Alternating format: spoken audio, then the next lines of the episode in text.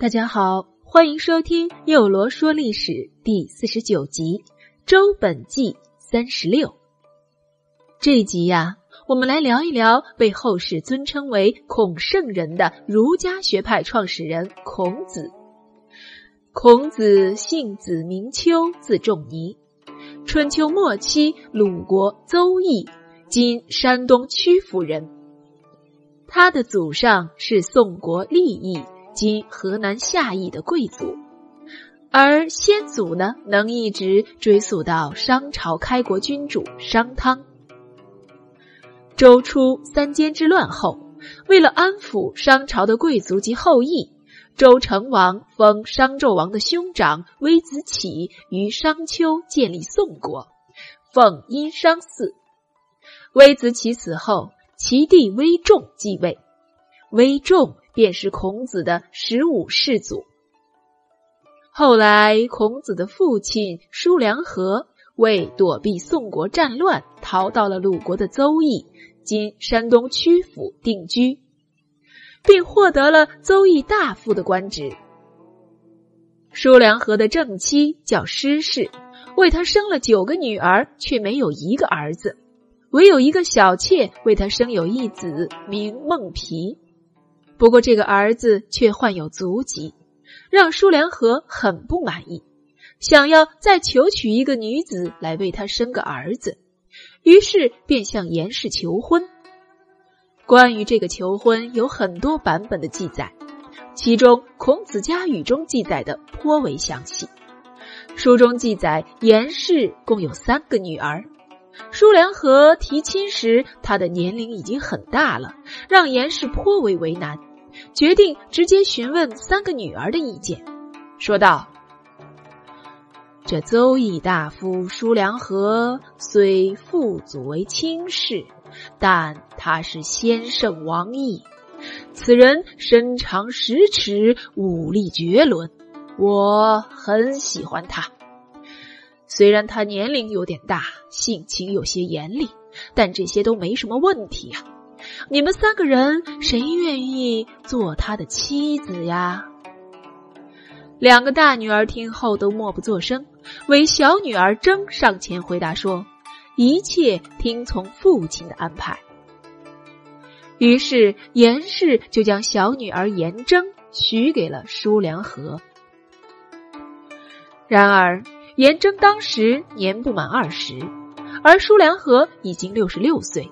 年龄相差悬殊，两人成婚与理不合，于是用现代的话来讲，就是没有领证办仪式，夫妻两个就居住在泥山中，并且还生下了孔子，因此也有说法为野合。孔子生于鲁襄公二十二年，公元前五百五十一年，因父母曾为生子而祷告于泥丘山。故名丘。关于孔子的长相，在传闻中是极其丑陋的，丑到个什么程度呢？据说啊，他生而七漏，头上须顶。这七漏啊，就是指双眼露白、双鼻露孔、双耳露轮、嘴露齿；而头上须顶，就是指头顶凹陷。孔子还不到三岁的时候，父亲就去世了，母亲颜征从此失去了庇护，因为身份的问题被正妻施氏所逐，只能带着孔子移居曲阜阙里。虽然关于孔子幼年的事迹，史书中记载的很少，但也可以猜到，一定是过得非常艰苦的。也就促使他在十五岁时便立志要努力学习做人与生活之本领。曾说过：“吾十有五而志于学。”那么他是怎么志于学的呢？十五岁开始，孔子便如饥似渴的利用一切机会学习。十七岁时，其母过世，也正是这一年，鲁国贵族季氏宴请氏一族贵族。孔子虽然落魄，但从家世上来说，也确实算贵族。然而他前去赴宴，却被季氏家臣杨虎拒之门外。鲁昭公九年（公元前五百三十三年），孔子已经十九岁了，能够经常回到祖籍地宋国祭拜先祖，便迎娶了宋国人齐官氏之女为妻。二十岁时，齐官氏生子，正值当时鲁昭公赐鲤鱼于孔子，故给其子起名为鲤，字伯鱼。也是在这一年，孔子开始走上了仕途，对国家大事非常的关注，也经常思考治国安邦的道理。虽然这个仕途仅仅只是个管理仓库的小官儿，二十七岁时。当时的大学者谭子来到鲁国朝见君王，孔子向谭子请教谭国古代的官制。也是在这一年，孔子开始开设私塾，传道授业。及至三十岁时，也算有了些名气，所以孔子自称“三十而立”，就是说啊，到了三十岁方才有所成就。这一年，齐景公与晏婴来出访鲁国时，召见了孔子，与他讨论秦穆公称霸的问题。孔子由此结识了齐景公。到了公元前五百一十七年，鲁国发生内乱，鲁昭公被迫逃往齐国，于是三十五岁的孔子也离开了鲁国，来到了齐国，并受到了齐景公的赏识和厚待。据说啊，当时的景公想要把尼西一带的田地封给孔子，不过被大夫晏婴阻止了。次年，齐景公问政于孔子，孔子对曰：“君君臣臣父父子子。”意思就是说，君王要有个君王的样子，臣下要有个臣下的样子，父亲要像父亲，儿子要像儿子。孔子在齐国的日子还是很开心的。据说在齐闻韶乐，如醉如痴，三月不知肉味。但是齐国的大夫却不喜欢孔子，而且想要谋害他。于是，在齐国的第三年，也就是公元前五百一十五年，知道有人要谋害自己的孔子，便向齐景公辞行，说自己老了不能用了，然后仓皇的逃回到鲁国。彼时，鲁国国君昭公还流亡在晋国。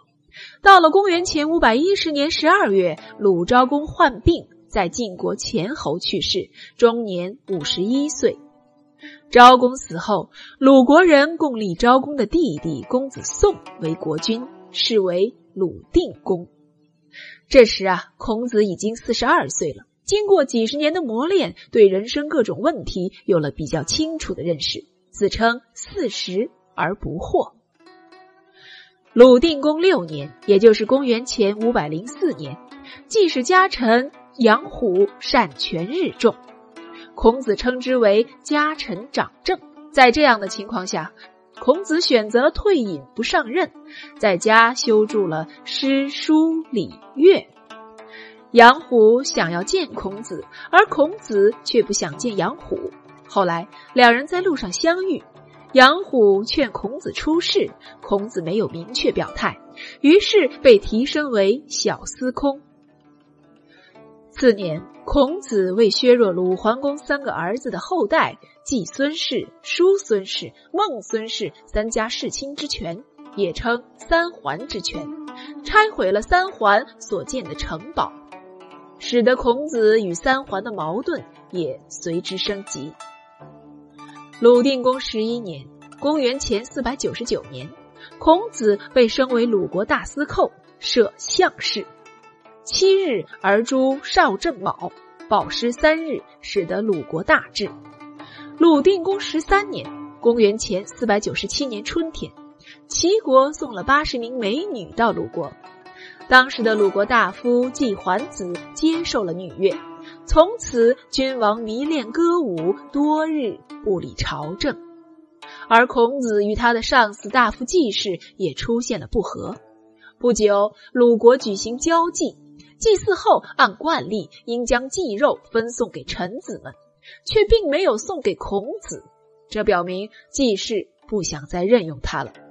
孔子在不得已的情况下。离开了鲁国，到外国去寻找出路，开始了他周游列国的旅程。这一年，孔子五十五岁。他的精彩人生从此开始。好了，幼罗说历史的第四十九集就到这里，欢迎明日继续收听第五十集《周本纪三十七》。